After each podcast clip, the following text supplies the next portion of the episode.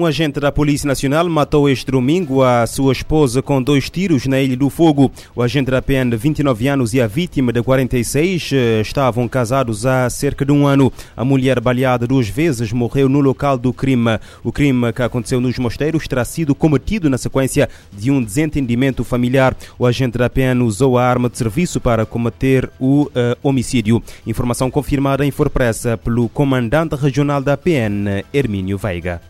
Polícia desloca a local, acaba com, depara com, com a gente naquela situação onde que logo eh, foi detido, né, dado sua atenção e também foi recolhido-se a arma de fogo, que é a arma de serviço que tem uh, depois ele foi encaminhado para a esquadra.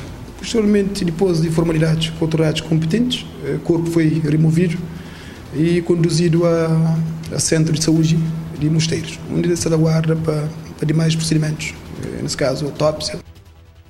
O agente da Polícia Nacional foi detido em flagrante delito após uh, os dois disparos que tiraram a vida à própria esposa. E o homicídio deste domingo na Ilha do Fogo foi o terceiro assassinato ocorrido em Cabo Verde nos últimos quatro dias. Na noite de sexta-feira, na Ilha do Salo, uma mulher matou o companheiro uh, com um golpe na região do pescoço após desentendimento entre os dois. O homicídio, de acordo com fonte policial, aconteceu na cidade de Santa Maria, na zona de Tanquinho Norte, por volta das 19 horas, num quarto da própria residência do casal. O homem de nacionalidade guineense tinha 44 anos. A agressor de 25 anos, natural da Ilha de Santiago, está em prisão preventiva. Também na Ilha do Sal, mas na quinta-feira à noite, a adolescente Eliana, de 13 anos, foi encontrada morta supostamente depois de ter sido sequestrada e agredida sexualmente. Neste caso, em particular, a ministra da Justiça, Joana Rosa, considerou que todo o país deve, ser, eh, deve se reunir à volta da problemática da violação contra adultos e crianças crianças enquanto um problema para Cabo Verde.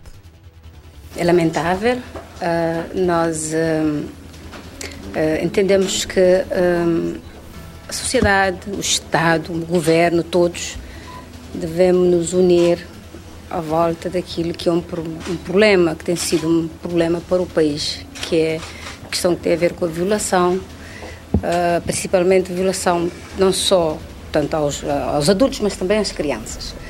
Uh, nós alteramos recentemente a moldura penal para crimes sexuais, não sei se sabem. Uh, nós uh, também criamos, com a revisão do Código Penal, outros tipos penais.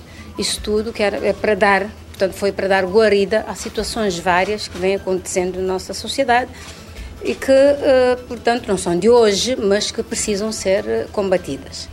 Eh, nós, enquanto Ministério da Justiça, o que é que fizemos, estamos, temos estado a fazer, desde a notícia do desaparecimento, a Polícia Judiciária entrou no terreno, na investigação, fez-se a localização do, do corpo da vítima, está-se, portanto, a investigar a situação.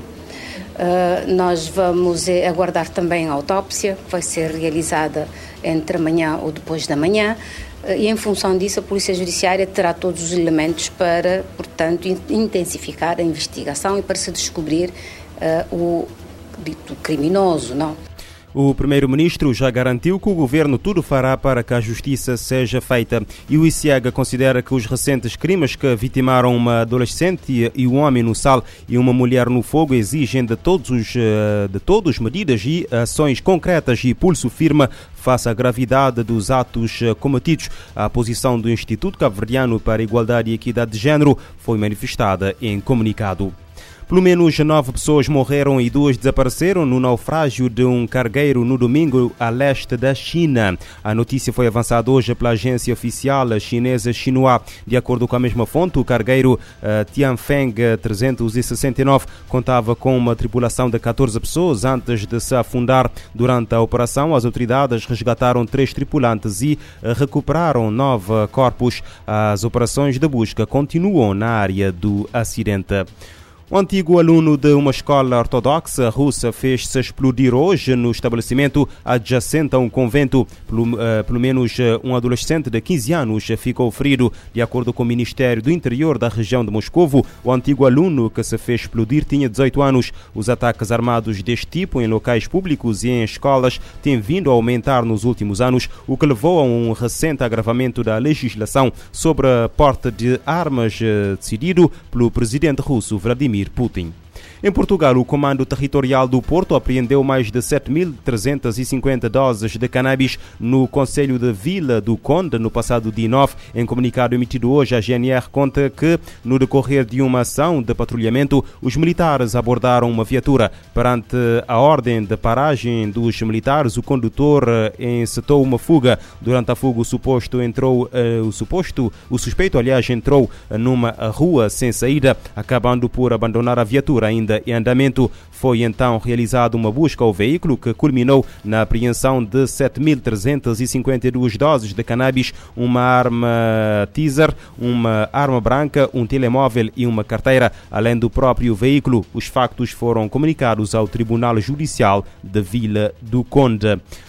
O custo da educação privada está a aumentar a desigualdade. O alerta da Unesco que sugere a definição de padrões de qualidade para centros escolares estaduais e não estaduais no mundo. O mais recente relatório da organização coloca o Brasil entre, os quatro, entre as quatro nações das Américas com alto níveis de, de estratificação social. A Organização das Nações Unidas para a Educação, Ciência e Cultura, Unesco, alerta que altos custos da educação privada e fraca regulamentação dos países aumentam a desigualdade e a exclusão no ensino em escala mundial.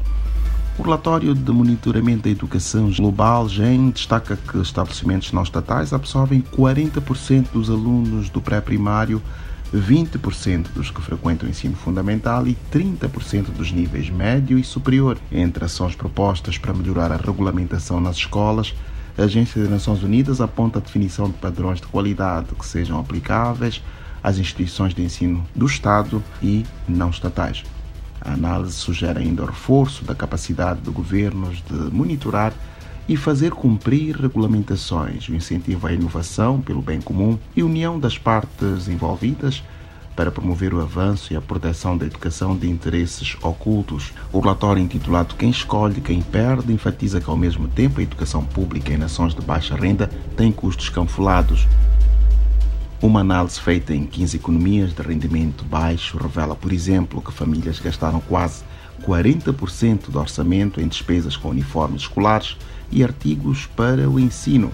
Como a instrução pública muitas vezes não inclusiva, vários sistemas educativos não conseguem impedir a estratificação e segregação sociais. Argentina, Brasil, Chile e México são citados pelos altos níveis de estratificação observados em 2018.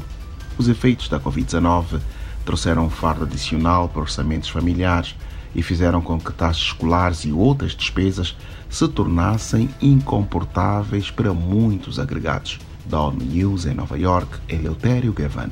Os altos custos da educação privada e a fraca regulamentação dos países aumentam a desigualdade e a exclusão no ensino à escala mundial.